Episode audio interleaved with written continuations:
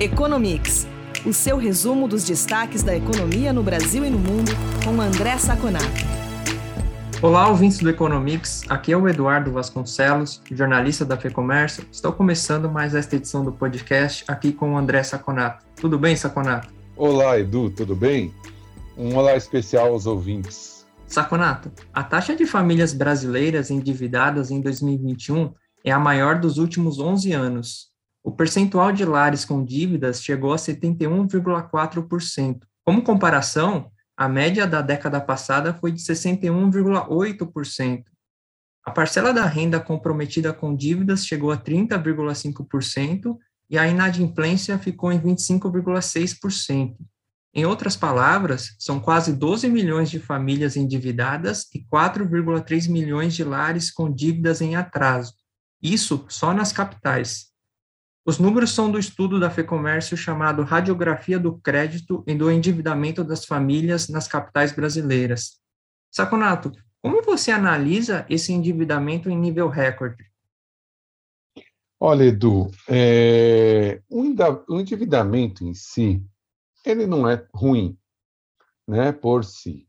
Na realidade, se você tiver, por exemplo, famílias que estão cada vez ganhando mais, que estão melhorando seus salários, melhorando emprego, trocando emprego, como nós vemos hoje, por exemplo, nos Estados Unidos, é, se endividar pode ser até saudável, dependendo do tipo de dívida que você pega e de quanto você compromete da sua renda.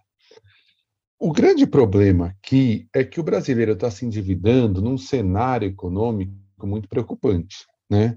Nós vemos o mercado de trabalho combalido, né? Nós vemos o mercado de trabalho que não consegue bater a barreira dos 13% de desempregados para baixo. Né?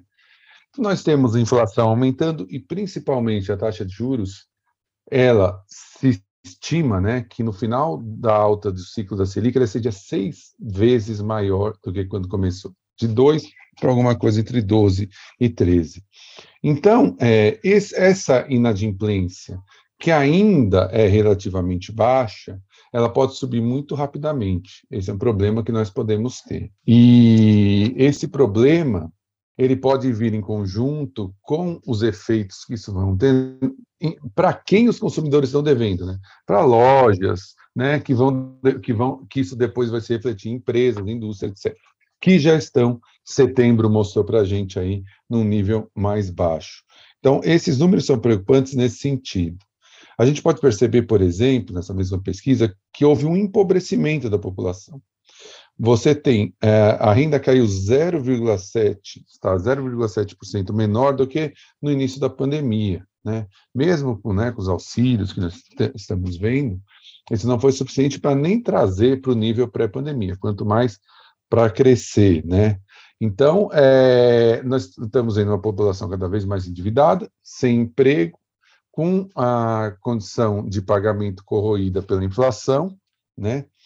E é, com esse perigo da inadimplência aumentar. Só tem dois dados dentro dessa, dessa pesquisa da CNC que são, que são um pouco mais positivos. Tá? Primeiro, é, não aumentou a percentual das famílias que acham que não têm condições de pagar né, esses empréstimos, e o segundo, o tempo médio de atraso chegou até a diminuir um pouquinho. Mas, olhando tudo isso, a situação é preocupante, tanto para o comércio como para serviços. Parece que o consumidor brasileiro, por conta desse cenário, tem cada vez mais menos condições de dispor uma renda é, mais significativa para esses setores. Saconato, é semana de Black Friday e logo depois se avizinha o Natal, datas que impulsionam o comércio. O índice de confiança do consumidor da Fundação Getúlio Vargas apontou queda de 1,4 ponto percentual em novembro. O resultado, inclusive, caiu para o menor nível desde abril deste ano. O que tem abalado a confiança do consumidor? Edu, nós podemos ver que esses dois dados em conjunto nos dão um cenário um pouco sombrio né, do consumidor em si. Nós já analisamos em detalhes que o consumidor está mais endividado, né, e está com uma possibilidade de crescimento de inadimplência. O consumidor olha isso olha a inflação, né, aquela história que já se repete no Brasil há muito tempo, do consumidor ir no supermercado e ver que ele consegue comprar cada vez menos, né, aquelas é, histórias anedóticas que nós vemos de pessoas que deixam produtos no supermercado porque não tem mais condição de trazer o que trazia antes, né. Então, na realidade, ele fica mais pessimista. Ele olha o que ele ganha, que cada vez vale menos, ele olha que os, os amigos, os parentes estão desempregados, e não vê possibilidade de um emprego que possa melhorar sua, sua condição de vida, né? Então, basicamente, a inflação, juros e mercado de trabalho. E o endividamento que nós falamos, é esse consumidor olha e ele está cada vez mais deprimido, cada vez mais triste. A situação atual, esse índice é dividido em dois índices, expectativa e situação atual. Em termos de situação atual, a queda foi maior e o, e o nível está bem mais baixo. Passou de 69 né, em outubro para 66,9 em novembro. E o índice de expectativas, que ainda está um pouco mais alto, começou a cair também, de 82,4 para 81,4. E quando você pergunta nesses dois índices qual é a pior preocupação da da, das famílias, os dois ganharam a mesma opção, que é a situação financeira, né?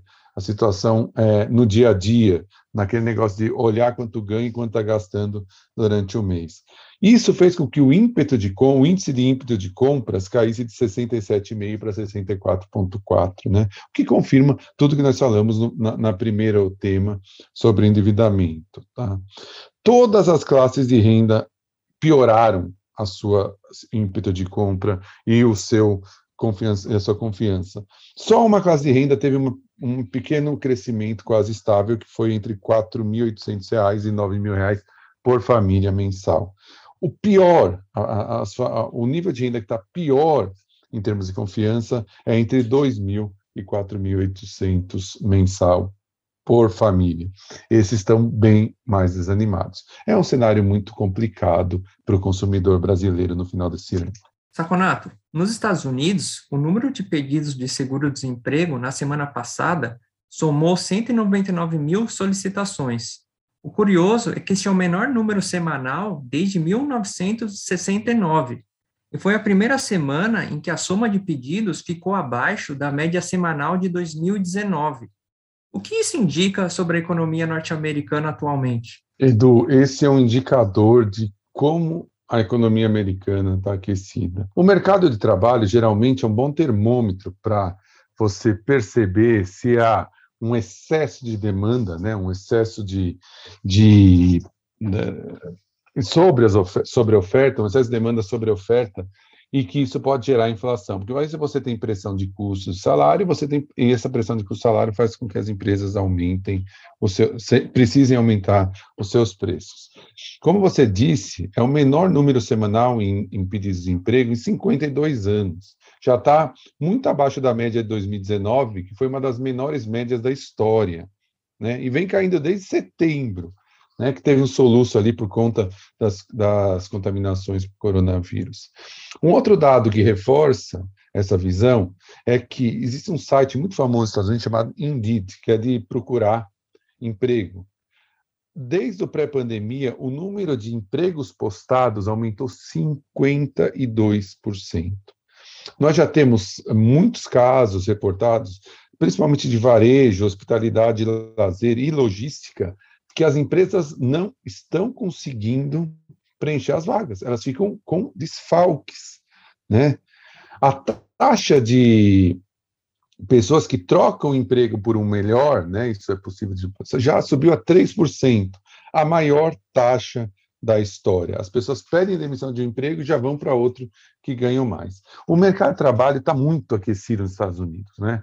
É, o que eu acho contraditório e paradoxal é que o governo americano continua insistindo em pacotes fiscais e o Fed continue fazendo compra de ativos numa situação clara de sobreaquecimento do mercado de trabalho e da inflação. É, o mundo hoje em dia não quer pagar o custo de ter que frear para fazer o freio de arrumação, para que você possa ajustar esses números e que isso não se reflita na inflação como já vem refletindo. Então, é, você, como você nunca quer pagar o preço, você sempre joga isso para gerações futuras. Isso é algo que tem que ser revisto e tem que ser olhado com carinho. Não adianta o governo americano ficar insistindo que a inflação é temporária e, te, e a inflação é de choque.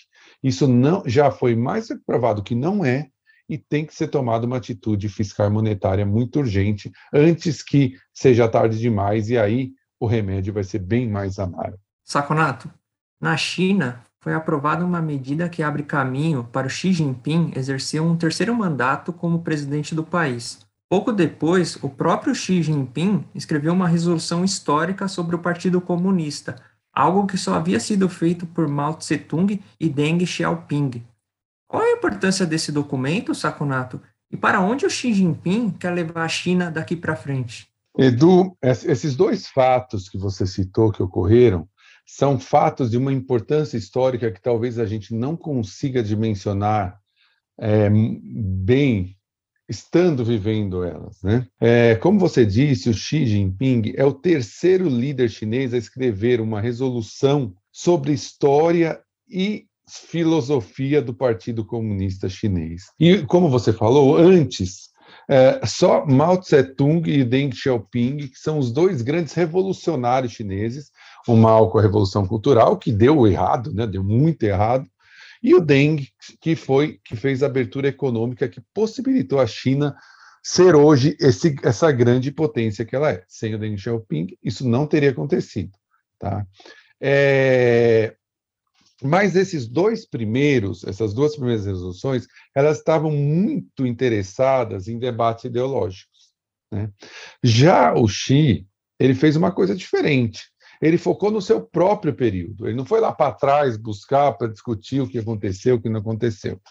Para a gente ter uma ideia, no caso do Deng Xiaoping, dois terços da, da resolução foi para discutir, condenar até, né, e, e, mostrar os resultados ruins da revolução que tinha sido feita pelo mal. Né?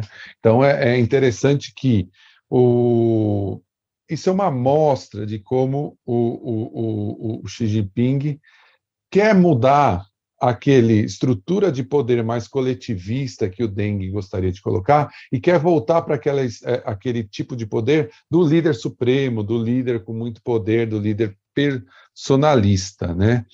E também mostra o que, que a China está preparando de aqui, da agora para diante. Ela quer ser uma superpotência. Ela está é, o, os esforços estão sendo concentrados em fazer uma China que nunca houve antes, pelo menos no nosso tempo de vida, né, nos últimos séculos. Né? Lá para trás, a China sempre foi dominante. Outra coisa interessante, ele fala, né, o, o, o próprio é, Xi Jinping, nessa resolução, ele fala 18 vezes, ele toca 18 vezes no nome do Mao Tse-tung seis vezes no Deng Xiaoping e uma vez no Hu Jintao, que foi o antecessor dele.